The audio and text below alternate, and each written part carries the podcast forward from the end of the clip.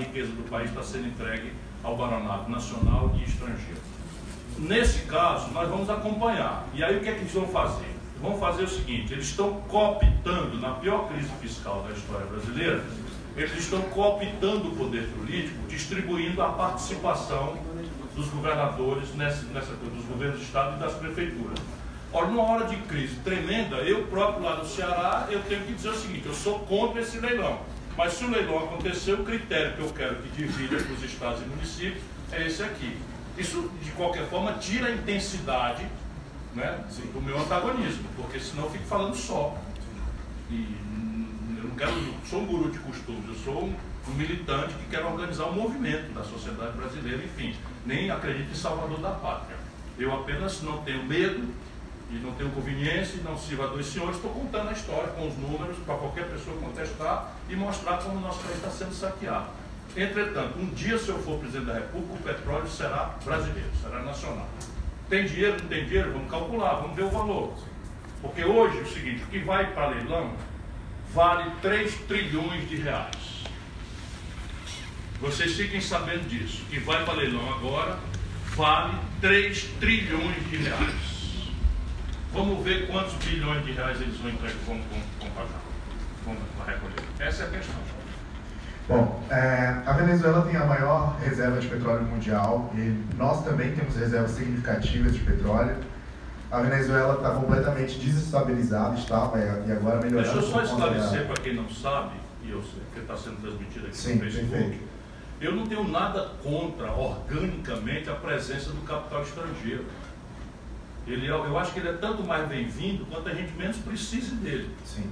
Então, na lei de partilha que eu ajudei a redigir, um terço do mercado de petróleo é preservado para a Petrobras. Dois terços, ela pode se associar com qualquer empresa estrangeira. É muito generosa, chega a ser pródiga a lei brasileira. Sim, porque O que eles fizeram foi acabar com esse terço da Petrobras. Isto é que não é razoável. De onde é que veio o dinheiro para a COP? Quem financiou o Comperj? Não foi o Tesouro Nacional, não, foi a Petrobras. Vocês acham que se ela pertencer à Shell, à Exxon, então ela vai financiar isso aqui? Ela vai se fornecer Global Source. Ela vai fazer o seu centro de pesquisa lá onde ela já tem. Não vai fazer desenvolver inteligência, tecnologia nacional brasileira. Ou esses militares abobalhados que estão aí no governo acham que existirá um KC-390 com a Boeing. A engenharia da, da, da, da Embraer é uma só. Pelo amor de Deus, a engenharia da Embraer é uma só. Se você tira essa engenharia, que é o core business da, da coisa, que é uma das mais sofisticadas do mundo, e entrega para a Boeing, a Boeing simplesmente, o KC-390, é, será o último, o último produto que a Embraer vai desenvolver. E olhe lá se ela terá ao longo do tempo capacidade para dar manutenção a isso. Mas desenvolvimento, fim de papo. E numa hora, numa hora que nós estamos para colher os frutos. O KC-390 tem uma fila de 20, é um supercargueiro que a Embraer desenvolveu com dinheiro público brasileiro. Tem uma fila de 20 bilhões de dólares de encomenda. Agora, ele acabou de ficar pronto. O Brasil patrocinou o único acordo de transferência tecnológica, 100% sem reserva de nenhuma fração, nenhuma chave, nada com a Saab sueca para fazer o Gripen. Só o capacete interativo inteligente, que já tinha sido começado a fabricar no Rio Grande do Sul, é de aplicação em microeletrônica de efeito civil extraordinário, você não tem ideia. Acabou de amadurecer o projeto. O, a Embraer já é a principal companhia de jatos do mundo em até 150 cadeiras, que é a grande tendência da aviação mundial, que está descontinuando mega aviões como esse Airbus 380, 380 que tal, parou de fabricar porque mas ela acabou de amadurecer o 192E, que vai pisar diretamente em cima de um grande fracasso da Boeing, que é o 737 MAX, que tem defeito grave de projeto, que caiu e que está todo ele determinado a ficar no chão pelo FAA americano, enquanto aqui o governo do senhor Jair Bolsonaro está querendo autorizar que o, o 737 MAX possa circular. Só pode ser suborno isso. Só pode ser suborno. Qual é a explicação para a FAA americana não permitir que o 737 MAX circule no espaço aéreo americano, está todos os banhos no chão, por questão de segurança, uma empresa americana, e o Brasil vai autorizar, antes dos estudos concluídos pela segurança. Vocês não estão vendo o Brasil? Percebe? É a mesma coisa na Petrobras. Sim. É, falando de Venezuela, voltando a falar de Venezuela, é, eles estão desestabilizados e quando nós brasileiros escutamos um deputado falando sobre a volta do AI-5, o senhor acha que hoje, na atual situação do Brasil, nós temos condições institucionais de conter qualquer outro, outro ataque à instituição brasileira, tendo em vista a quantidade de petróleo que nós temos em reserva? Golpe de 16 foi feito por três razões. Primeira razão, dominar o orçamento para produzir excedentes, para jogar no poço sem fundo do galope da dívida que está beirando a insolvabilidade. O segundo, pôr um fim na escalada punitiva da Lava Jato. E o terceiro, petróleo. Então, não tenho nenhuma razão disso. Aparentemente, o objetivo número um de tomar o orçamento para conter a escalada, alcançado. Hoje, por exemplo, tem a notícia de que o Paulo Guedes vai propor liquidar todos os fundos cujos saldos foram contingenciados e que eles dizem que não foram utilizados corretamente, porque eles próprios contingenciaram, aliás, os governos de esquerda também, para botar 220 bilhões de reais no saco sem fundo da dívida.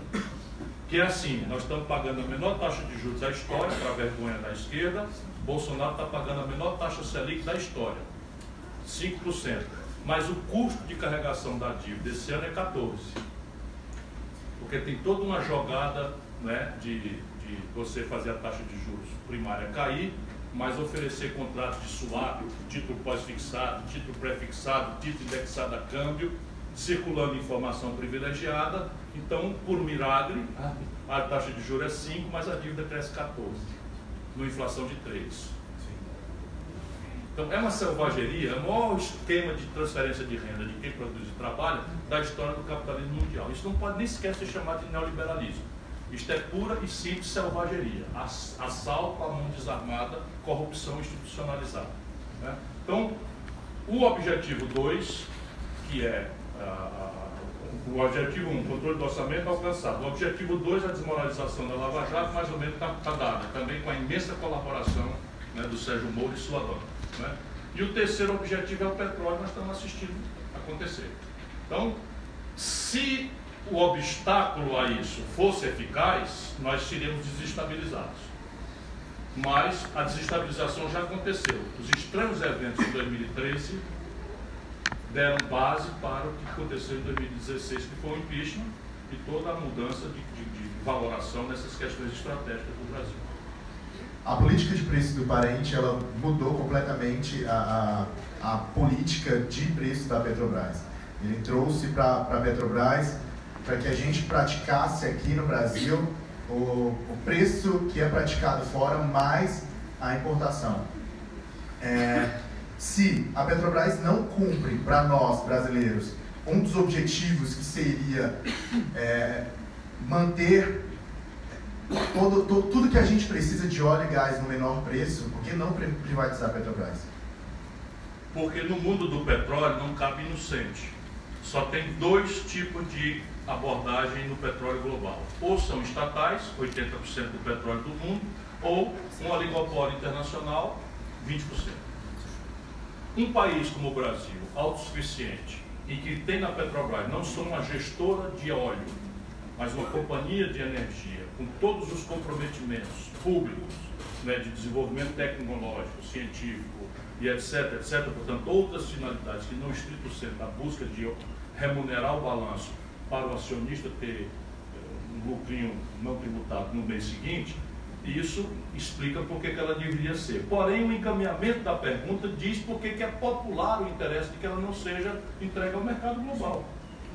Duas razões. A primeira é o seguinte: qual é a lógica de você cobrar o preço de, de Roterdã se a lógica de uma empresa é cobrar seus custos mais remuneração imobilizado e mais ter um lucro em linha com, com as companhias semelhantes?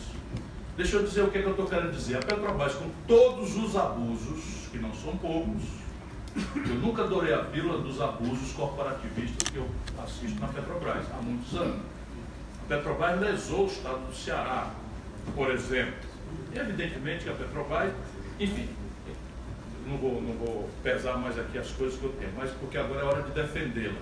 Porém, ela, com todas essas ineficiências, ela consegue entregar um barril de petróleo, pré-sal inclusive, remuneração do imobilizado, tudo, impostos inclusive, ela entrega um barril de petróleo com preço menor do que 40 dólares.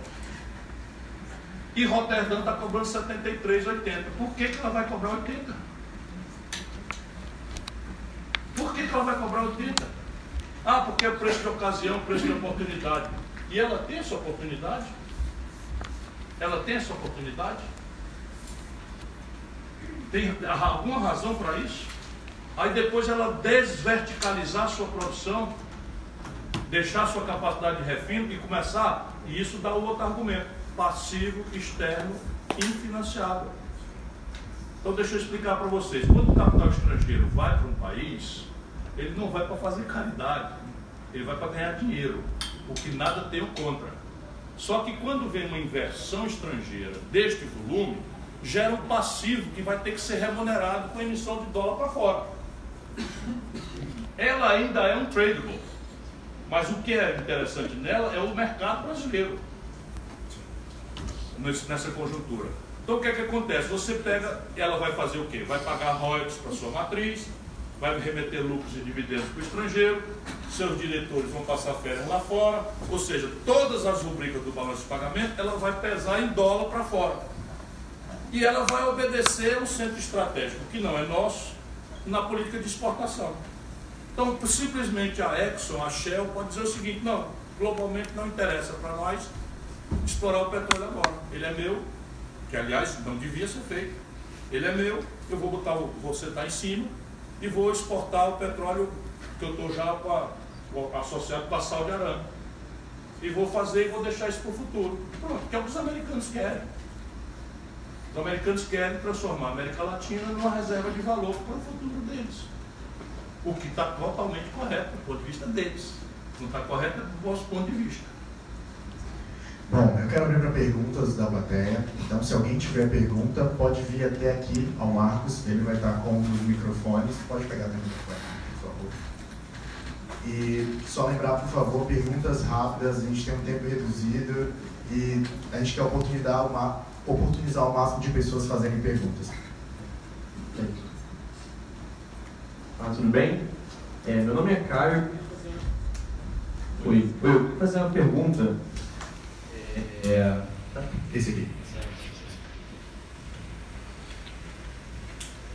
É, pela sua candidatura em 2018 e a sua pretensão à candidatura em 2022, eu queria te fazer uma pergunta de qual seria a sua resposta para a reação é, que o mercado financeiro vai, vai, vai ter, ou o próprio establishment econômico, é, para todas essas mudanças que você quer fazer. Por exemplo, a questão da. Vou dar só o exemplo da herança que você falou, mas todas isso que você falou nessa palestra, é, qual vai ser a sua resposta para a reação deles e como que, através dessa sua resposta para a reação deles, você vai conseguir de fato implementar isso, essas ideias que você está defendendo. É, conseguiu entender? Você explicou as suas ideias, mas tem uma reação para elas. Qual será a sua reação para a reação? Sim. Obrigado. Basicamente será uma reação democrática. Então, eu sou um democrata visceral, eu não acredito em nada fora da democracia e eu quero dizer que eu necessidade de dizer isso porque se vocês bem repararem, nos últimos tempos no Brasil, nós estamos mandando para a presidência da República estagiário.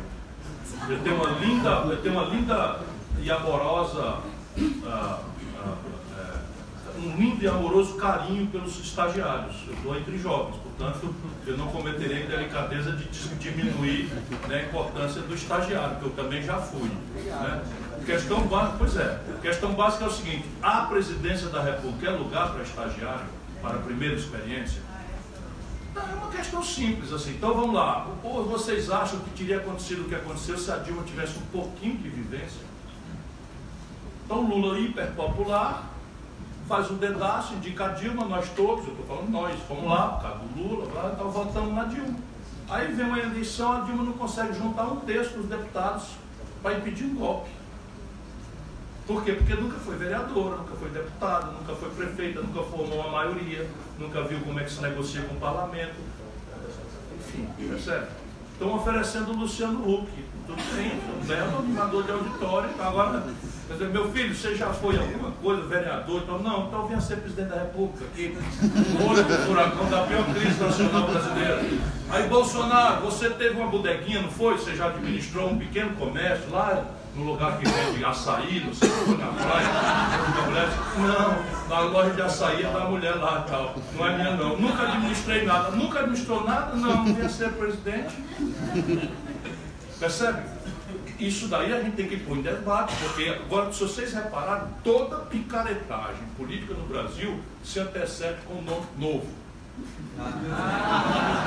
Nova política, é o novo. Percebam isso.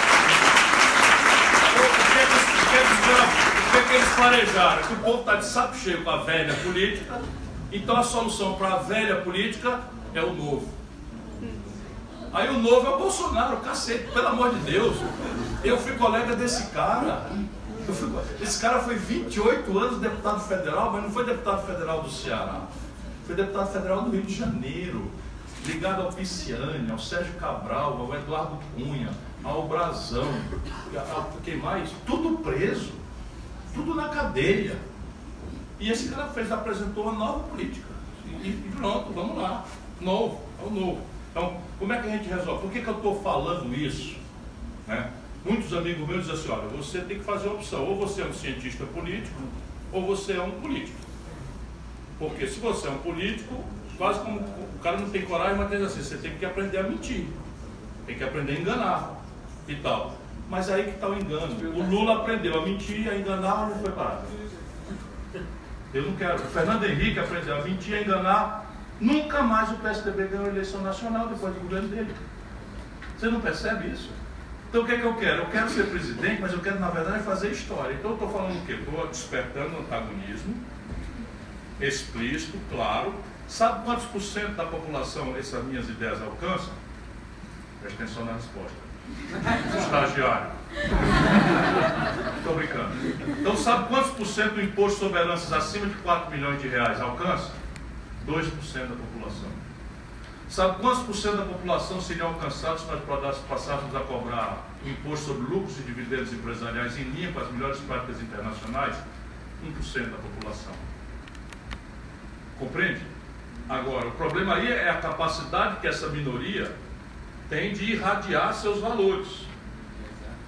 Então o que, é que eu estou querendo fazer? Em vez de eu me queixar dessas mediações que são deles, eu sei que são deles, eu não, tô, eu não sou o Bolsonaro, que se elege surfando, mentindo na, cara do Jornal Nacional que existe o kit gay, e a Globo não diz nada, Simplesmente, o Bolsonaro foi lá e entregou na mão do Boni, está aqui o kit gay, que o seu Haddad queria ensinar os menininhos a dar a bundinha, tá aqui. Vocês não viram isso na televisão? Não foi com essa expressão, mas foi mais ou menos dizendo isso. E a Rede Globo, nada, está tudo certo. Pior que eu tinha aquele livro em casa.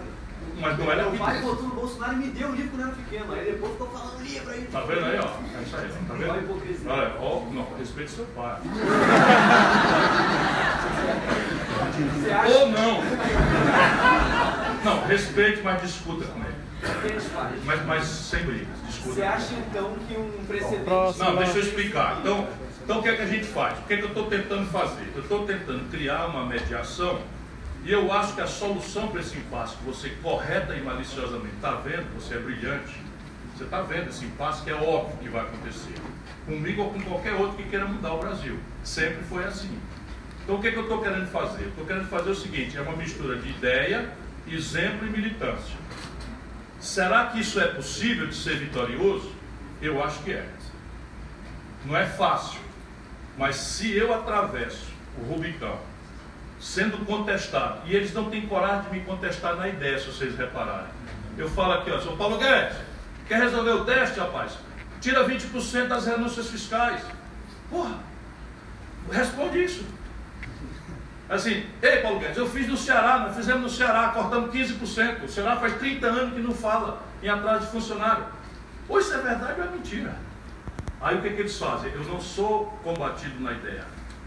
Paulo Guedes, você estudou em Chicago, lá é 40% imposto sobre, sobre heranças, no Ceará a gente cobra 8% e vocês estão cobrando 4%. Cadê o Paulo Guedes? Ninguém diz nada. Mas temperamental, linguarudo, falador, como é? Coronel. Coronel. Coronel. Logo eu. Logo eu, que não tem uma TV, não tem uma rádio, né? Nada. Agora a internet facilita a vida. Eu já fui num tempo que se a Globo dissesse, morreu. E agora não é mais verdade. Então, depende mais de vocês do que de mim. Então o que, é que eu posso fazer? Eu posso apresentar a ideia, que é muito mais poderosa do que o adjetivo personalista, e ser de esquerda não é acreditar em Papai Noel, acreditar em culpa personalidade. Ser de esquerda é financiar uma corrente de opinião que estabeleça valores, que faça com que o povo atire a esses valores e lute para que esses valores sejam praticados. Aí é o seguinte, onde é que vem essa sua ingenuidade? Não é ingenuidade não, meu irmão, a gente ganha todas no Ceará. Todas. Sabe essa última eleição agora? Eu ganhei no Ceará. O Bolsonaro sabe que foi lá, terceiro lugar. Então, assim, se no Ceará a gente consegue, no Brasil muito mais.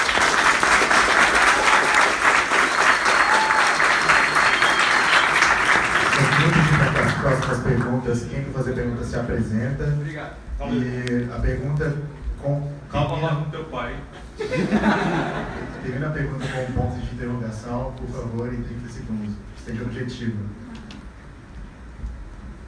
Olá, boa noite, Ciro. Meu nome é Pedro, sou de Ciências Sociais aqui da FRJ. É, falando de Argentina, gostaria de saber, é, com essa é, vitória dos peronistas e a saída do Macri, o que, que isso representa para as relações comerciais Brasil e Argentina? E também gostaria de saber a sua perspectiva, por que, que o varguismo não vingou no Brasil igual o peronismo vingou na Argentina? Obrigado. Agradeço muito a você. Agradeço muito a você a inteligência de, das duas questões que estão mais ou menos imbricadas. Veja, a Argentina tem um problema Deixa eu, deixa eu só dizer aqui uma coisa. Eu, há um tempo atrás, aí, na pré-campanha da Argentina, eu fui contratado por uma empresa de marketing do Brasil para ajudar a fazer uma consultoria programática sobre a questão da Argentina. Então foi uma empresa brasileira que me contratou como técnico para eu estudar o problema da Argentina e fazer sugestões a um pré-candidato, que por ética eu não, não, vou dizer o nome dele, acabou nem não participando da eleição. E eu então mergulhei com certa profundidade no problema da Argentina. É devastadora a situação. Então, eu, por exemplo, não participo da euforia que a esquerda brasileira está né, tá vendo na Argentina, o fim da, do neoliberalismo, não sei o que e tal. E aí, como eu já conheço o problema, já conheço mais ou menos as figuras e tal, eu ontem fiquei muito inquieto, porque eu vi uma declaração do Fernandes, que é uma pessoa preparada, bem intencionada, mais preparada que a Cristina, com menos carisma, mas muito mais preparado. Mas ele deu uma declaração de o seguinte, que ele vai fundar o liberalismo progressista peronista. Eu digo, vixe, inventou aí um jacaré com cabeça de macaco e, rabo de fogueira. Não, não vai dar certo, sabe? Não quero fazer maus augúrios, por quê? Porque o problema é muito mais grave que o Brasil. Eles, eles levaram longe demais, eles já não têm mais um sistema financeiro nacional eles já destruíram o seu aparato industrial, eles já são absolutamente dependentes de commodities e tem uma, uma vinculação com o Brasil que não permite, por exemplo, que o Bolsonaro faça nada contra eles. Por quê? Porque eles são simplesmente o maior comprador de produtos industriais do Brasil no mundo. São o maior parceiro comercial do Brasil na região, mas eles são os maiores compradores de produtos industriais do Brasil no mundo porque o Tratado de Ouro Preto deu um regime de tarifa externa comum e eu que rabisquei esse tratado, como o ministro está fazendo no Itamar, e basicamente os argentinos o que queriam era isso, era um regime de preferências industriais com o Brasil para. E, e naquela época eles ainda tinham alguma indústria, mas não tem mais nenhuma. A pouca indústria que eles têm é um pouco arbitramento de empresários brasileiros que da indústria têxtil estão indo para lá por, por arbitramento de custos de trabalho, custos não sei de que e tal, e câmbio taxa de câmbio deles está mais, mais estimulante para a exportação, porque degringolou geral. Eles cometeram algumas aberrações, das quais não são fáceis a gente se livrar. Paulo Guedes anda falando disso aqui. por exemplo, permitir que pessoa física tenha conta em dólar. Então hoje tem mais dinheiro circulando em dólar na Argentina do que o, do que o peso. Dinheiro assim mesmo. Você chega num restaurante, às vezes que eu fui lá para estudar, para fazer essa consultoria, eu fiquei chocado. Você entra no restaurante, puxa o dólar do bolso e paga. Não acho que aqui no Rio de Janeiro você aceita. O Rio de Janeiro não aceita, mesmo sendo um, um estado né, de turismo, não sei o que, isso não, não é trivial. Você paga. E a taxa de câmbio varia de restaurante para restaurante. Sabe onde é que eu vi isso? Eu vi isso em Cuba. Como eu vi na extinta União Soviética em 89, na véspera de dissolver. Então é muito grave o problema. E eu torço muito que eles deem certo. E aí vou para a segunda pergunta. O varguismo no Brasil pegou. O problema do varguismo no Brasil é que a memória do Vargas tem sido atacada por todo mundo pela contradição, pela dubiedade fenomenal que o fenômeno Vargas representa. Porque o Vargas, num certo tempo, teve um momento autoritário. Né? Mas vamos lembrar a origem do varguismo é a Revolução de 30. Uma revolução pode ser chamada de autoritária na medida que ela é uma insurgência contra o Estado quo. Não é assim? E houve uma retaliação armada em 32, morreram muitos brasileiros. Né? E ele sufocou essa retaliação armada. Então, foi, foi, e o centro de, de assim, da propaganda antivarguista é São Paulo. É o único estado, a única cidade do Brasil que não tem a Avenida Getúlio Vargas.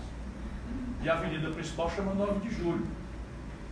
9 de julho é a data da derrota da, da, da, da Revolução de 32. Isso é ontem. Eu nasci em 57, nós estamos falando de ontem.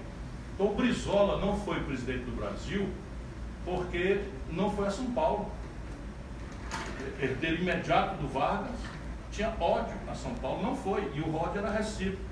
Então o Brizola não, não passou o, o Lula por 300 mil votos, porque tirou 4% dos votos de São Paulo. Ganhou em Fortaleza tirou 4% dos votos de São Paulo. Não foi lá na campanha. Então isso tudo é muito presente. Mas o ideário nacional desenvolvimentista foi perpassado até os militares. O experimento do, do Geisel era absoluto varguismo na veia, polo petroquímica, maçaria, etc. O que é que acontece na sequência? É que você tem as duas faces da mesma moeda, que é PT PSDB de São Paulo. Claro que o PT é diferente do PSDB no Brasil. Mas em São Paulo eram os dois lados da mesma moeda. O Fernando Henrique foi cofundador do PT como intelectual. Então o PT era produto de um movimento intelectual da USP, Maria Antônia, com a, a Igreja Progressista e os bancários e, e, sindicatos mais avançados. E eu dizia para o Lula lá atrás, eu venho muito atrás, assim, Lula, com o piso salarial do metalúrgico do ABC, você entra pela porta da frente do Náutico Atlético Cearense, que é o clube da classe média alta de Fortaleza. Para comparar. Né? Vocês entenderam o que eu disse. Né? O piso de, uma, de um metalúrgico do ABC você entra pela porta da frente do Náutico Atlético Cearense, que é o clube da classe média alta de Fortaleza, na data lá, lá atrás. Hoje virou meio cafona, então não tem mais liga para isso. Hein? Meu brega, né? É, mas, mas você sabe que ainda estão lá, os clubes de Imparo e Colosso. Né? As, as margens lascam, é isso aí. Não é de lascar num negócio desse. Então repare, o que acontece? No ano 80, no ano 80, o nacional desenvolvimentismo ruiu Ruiu porque ele dependia de duas pernas que mudaram radicalmente. Um é crítico à data 80 e a outra é crônica. Vai indo, mas a gente pode tributar ali os dois. O nacional desenvolvimentismo pretendeu industrializar o Brasil sem ferir os conflitos políticos de construir a poupança nacional para financiar isso. Então, velho ancestral erro pelas elites brasileiras, de todos os lados, não é? Porque construir poupança significa desenhar uma institucionalidade mais ou menos no rumo que eu estou falando. Se você cobrar tributação sobre herança, cobrar tributação sobre lucros, você vai tirando uma lógica e vai diminuir a tributação sobre investimento, diminuir a tributação sobre consumo, que é muito regressiva, e isso é que distribui renda. E forma poupança nacional para dizer de onde veio o dinheiro para fazer. Nós sempre adiamos esse conflito, o amigo já percebeu, o jovem amigo percebeu potencial de conflito que eu tenho, veto para ser presidente da República é completo entre o baronato. Vamos ver se eles conseguem, porque eles têm um poder de veto, mas não de construção. Eles não queriam o Bolsonaro, eles engoliram o Bolsonaro. Eles queriam o Alckmin. Assim aceitaria de bom grado o Amoedo, aceitaria de bom grado o Meirelles, e foram tendo que engolir o Bolsonaro. Percebe? A sorte deles é que, como o Bolsonaro também não tem nada na cabeça, aceitou botar a agenda deles no lugar até a hora que país está calmo e está aí tumultuando a agenda deles e tal. Então vamos lá. Quando em 80 os juros internacionais sobem, quebra a perna, porque nós, ao não tendo poupança, nós fundamos a lógica de financiar o desenvolvimento brasileiro com, com base em dívida externa. Na época de longo prazo e barato. Ali, naquele ano 80, os juros explodem e todos os países que dependiam de fluxos internacionais de capital de longo prazo e barato quebravam. E o Brasil quebra ali no ano 80. O que é inacreditável é não ser capaz até hoje de botar um projeto novo no Brasil. E a outra questão é é é a aceleração do galope tecnológico. Então, lá atrás, qual era a nossa lógica? A gente ia substituir importações, ou seja, pegávamos uma linha de montagem usada da Volkswagen nos Estados Unidos, no Alemanha, Trazíamos para o ABC, São Paulo, uma tentativa do Getúlio de conciliar, né, e tal, de conciliar, de restaurar a unidade brasileira. Só que essa unidade nova que abria lá produziu o mesmo Fusca da unidade usada que produzia aqui. E dava para nós a ilusão de que a gente estava contemporâneo com o estado da arte. Só que começou a nascer um negócio ali chamado produtividade. A nova linha de montagem tirava o mesmo Fusca, só que tirava cinco Fuscas por dia e a velha linha usada tirava o mesmo Fusca, só que um só por dia. Portanto, os custos relativos do Fusca de lá começaram a baixar dramaticamente e os nossos aqui ficaram relativamente muito mais altos. Isso foi se sofisticando até a disruptura, a eletroeletrônica, a informática. Aí, aí o Nacional Desenvolvimento foi para o espaço. A gente não está ouvindo. É, boa noite, sou o Thiago, sou aluno aqui da Escola Politécnica do curso de Engenharia Nuclear. É? Uhum. E, assim, primeiro gostaria de pedir desculpa, vocês são do estado, pela desgraça que o Rio de Janeiro fez no Brasil. Perdão, não, não pedir perdão, que isso é uma desgraça. Já começa por aí. É, e queria trazer um dado também. Queria trazer um dado aqui também, que os ambulantes aqui no Rio de Janeiro aceitam euro, dólar e libra só, mas faz um por um. Tá? É. É, faz um por um, ou seja, tem um lucro absurdo quando vende alguma coisa. É, a pergunta é o seguinte, é, trouxe as propostas e tal sobre a questão da reforma tributária, sobre a questão de juros, achei interessante tudo, mas isso a gente vê que tem que ter o aval do Congresso, assim, porque não tem como, tem que ter impacto, tem que ter alguma coisa que dê vantagem. E como eu conheço nos meus bastidores lá do, da Câmara dos Deputados, lá é tudo no dinheiro, eles não querem nem saber, não sabem nem o que estão assinando. Você tem que oferecer tudo no final das contas. Como faria isso para conseguir eles aprovarem essa, essa questão? E se conseguiria também a gente reverter todo, tudo isso que a gente acabou dando para os estrangeiros? Porque o preço da Embraer pelo Copacabana Palace é, e pelos postos da Petrobras são um absurdo. Ou seja, a gente tem capacidade de reverter isso? Se existe, se existe essa possibilidade, é, diretamente com o presidente, tal, com o Poder Executivo, e como faria a questão da reforma tributária? Bom, as duas perguntas são bastante críticas, por isso que eu estou me esgoelando, lutando para ver se a gente não permite que o Brasil vá tão longe no desmonte, porque a reversão é muito mais difícil, muito mais grave e, o potencial de conflito vai se exponencializando, vai para a enésima potência mesmo. Eu tenho me debruçado sobre este assunto, quer dizer, que é, o, que é a lógica de impasse entre um executivo reformador mesmo que consiga consensar essa reforma no meio do povo, e um legislativo eventualmente reativo a este compromisso reformador. Eu tenho para mim, baseado na minha experiência pessoal, eu fui deputado duas vezes, uma de oposição, outra líder do governo, de ruptura. Eu fui prefeito, manejei uma Câmara Municipal, onde 41 vereadores eu tinha 5, o meu partido tinha 5, na verdade eu tinha 40 na rua de Antandó. Né? É, eu não sei quem era o um que era contra. Não, tem um que eu, que eu usei, para exemplar. Usei para exemplar, já começa a responder. Depois eu fui, eu fui ministro da Fazenda do Itamar Franco, na passamos real.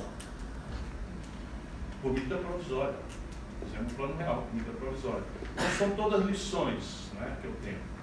Experimento, experiência. Depois eu mesmo fui deputado federal na data, deixa eu revisar minha biografia, o mais votado do país, proporcionalmente. E foi a pior experiência que eu tive na minha vida, porque eu vi por dentro aquilo que eu já desconfiava por fora. Mas ao contrário do que você talvez já suponha, não é corrupção propriamente o problema. A corrupção é um problema, não seria eu ingênuo de não dizer. Mas o problema não é mais, não é tanto isso. O grande problema é o seguinte: o parlamento se constitui em interação com a agenda popular despolitizada.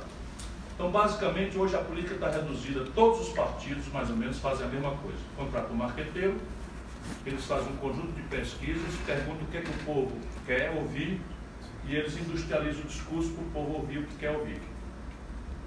Então, o problema é casa, comida, roupa lavada, o que está aí não lhe dá, manda que eu vou e se eu for, o céu desce, nós estamos conversando e agora vai. Estou fazendo uma caricatura. E no dia seguinte, que o cidadão vai para Brasília, esse corpo eleitoral se dissolve, volta para casa, já muito descrente, já votou porque tem que votar, votou porque espiritualmente é necessário renovar a esperança, votou com o dedo no nariz, votou porque, enfim, o, o primo pediu, votou. Mas vai para casa e começa a esperar o que não ficou de vir. Entretanto, o poder real esses 1, 2, 3%, imediatamente cerca o parlamento. Que é o lobismo, que é o grupo de pressão, que é o conservadorismo, são os interesses pragmáticos. Cerca o parlamento. Então, isso daí explica a lógica, de, a lógica de impasse que é inerente ao presidencialismo à brasileira. Porque o presidencialismo que nós copiamos dos Estados Unidos tem nada a ver com os Estados Unidos, nada. Os americanos têm uma Constituição consuetudinária, a nossa é rígida. Toda escrita, 300 artigos, 450 emendas, e tal. Os americanos têm 10 artigos e poucas emendas. Tudo lá se resolve no entrechoque dos costumes, dos hábitos que o judiciário vai apanhando e vai dizendo isso aqui é legal, isso aqui não é, isso aqui era legal, agora não é mais. Os juízes é que vão transformando a norma jurídica pelos costumes. Então isso já faz uma diferença brutal. Você imagina, eu estou com a Constituição de 88 revogada. E cada passo que eu tenho para consertá-la, eu preciso de 3 quintos, 4 vezes três quintos, quatro vezes.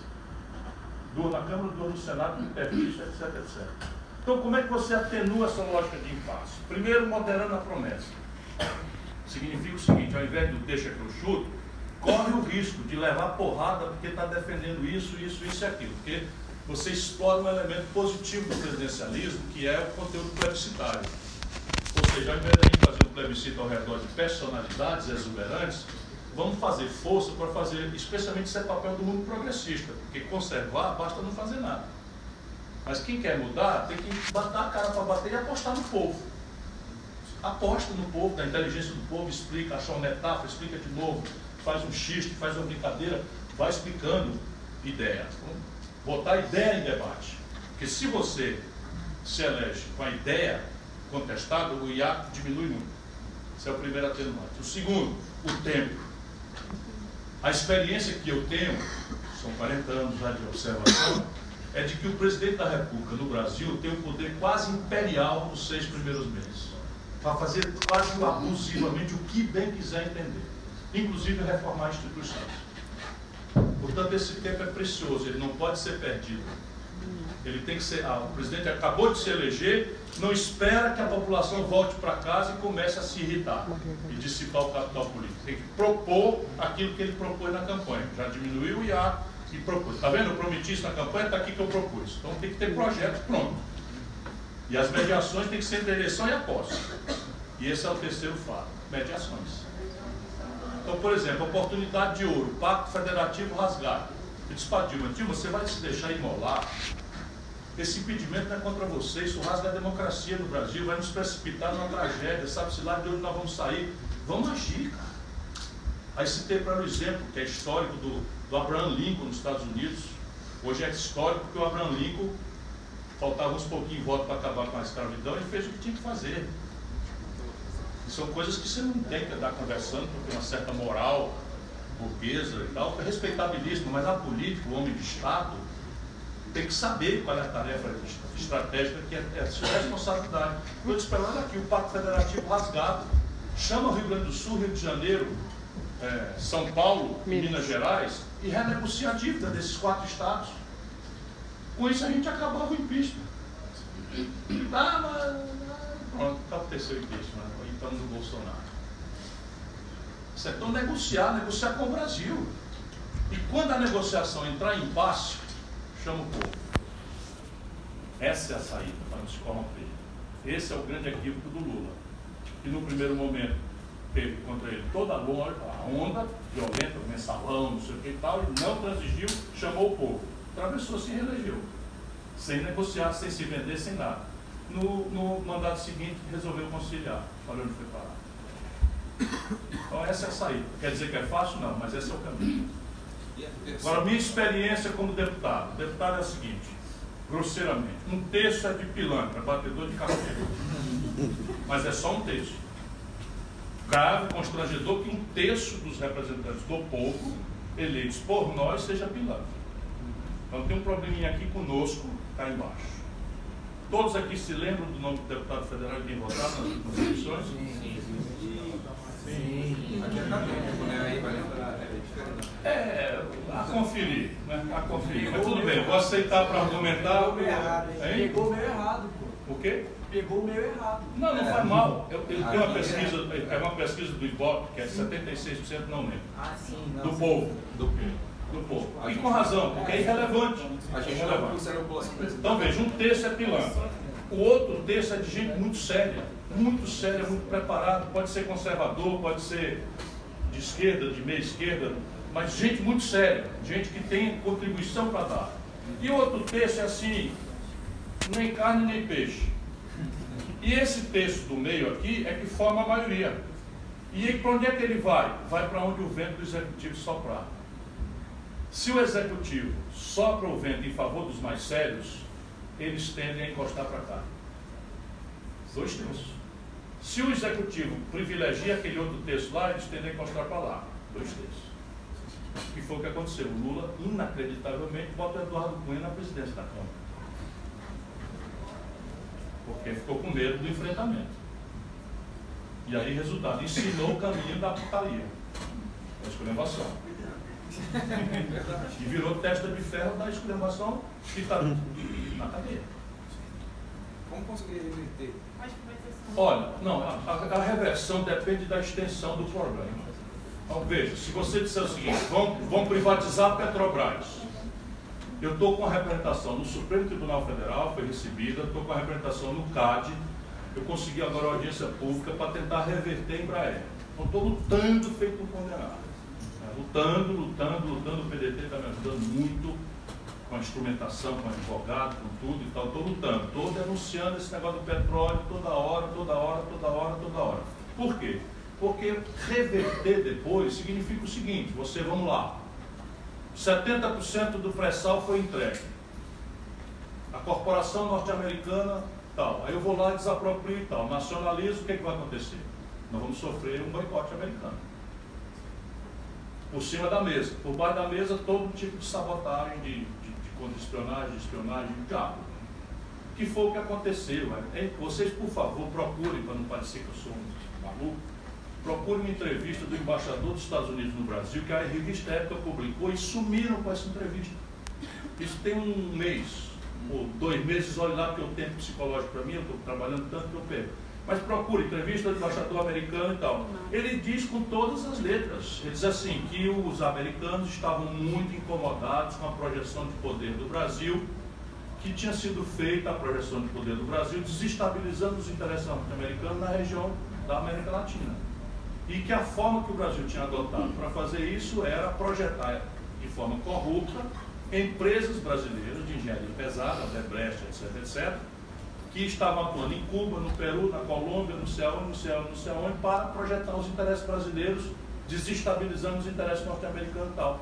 E os americanos estavam muito incomodados com isso. Ele diz claramente, na entrevista. E assim, não, tem, não tenhamos susto, hoje é tudo oficial também. Se vocês quiserem na internet, foram desencriptados, foram decodificados, tiraram, tiraram a vedação, os documentos que antecedem 64.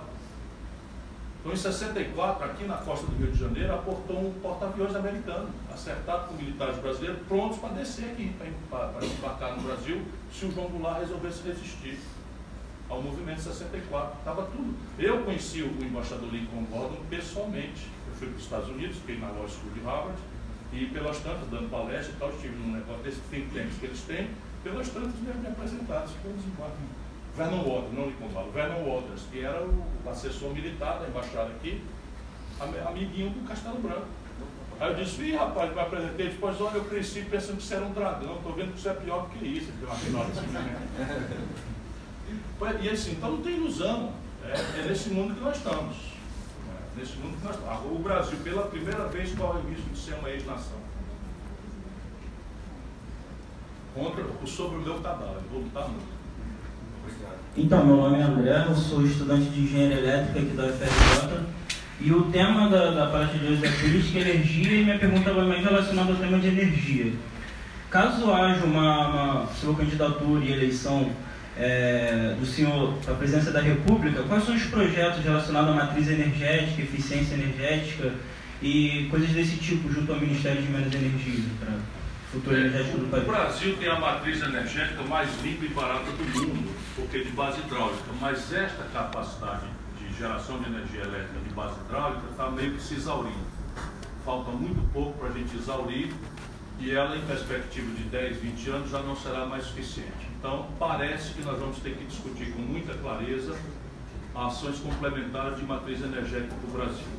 Em alguns lugares, é, a energia eólica já atingiu escala para fazer a modicidade tarifária ser, inclusive, maior do que a hidráulica. Nós estamos fazendo assim no Ceará mas o amigo sabe que a energia eólica é sazonal. Né? Então não tem, não tem como estocar vento ainda. Você sabe que ela ouviu falar isso, é porque as pessoas usam esse termo estocagem de vento, porque é a estocagem da energia que o vento gera. E já tem o Tesla desenvolveu, depois que ela falou aqui, o Tesla desenvolveu grandes baterias e tal, que parece ser a primeira resposta tecnológica. Mas o Ceará hoje já é redundante em matéria de energia eólica. Né? E as questões das térmicas. E aí a térmica, o Ceará também é redundante com térmica, nós somos triplamente redundantes. E a, a, grande questão é, vamos ou não vamos ter que avançar na nuclear? E hoje, até o movimento verde da Alemanha já entende que a energia nuclear parece ser indispensável como complementação. E aí, de novo, prejuízo dos prejuízos. A, o nosso submarino nuclear está parado, o projeto, e ele é tanto mais importante como ação de defesa, do Amazônia Azul que eles chamam, mas ele é importante porque o reator nuclear é de, efeito, é de uso civil, são mini reatores capazes de você disseminá-los para a geração de energia elétrica. E aí aperfeiçoar um sistema de interligação, de transmissão. O Brasil tem já um belo exemplo disso, é preciso aperfeiçoar e em qualquer circunstância precisa a gente debater com muita contundência, enquanto é tempo, a privatização de geração e transmissão de energia elétrica no país de base hidráulica. Isso não existe em nenhum lugar do mundo. Você privatizar a geração de base hidráulica significa privatizar o seu regime de águas.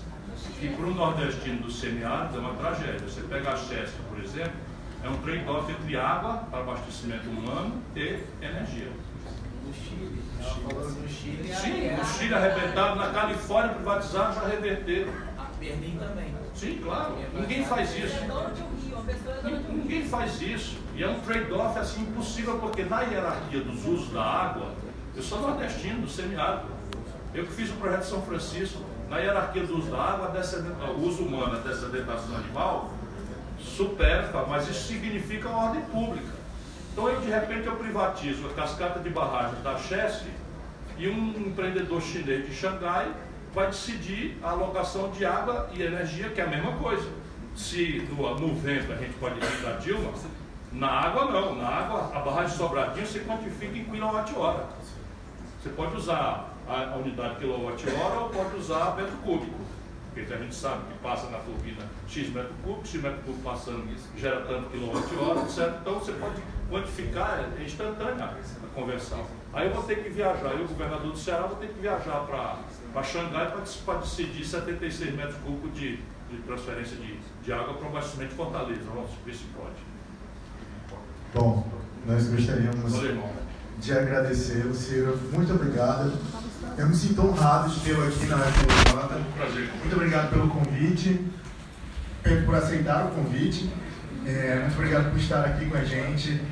Muito obrigado a todos vocês que puderam estar aqui, muitos alunos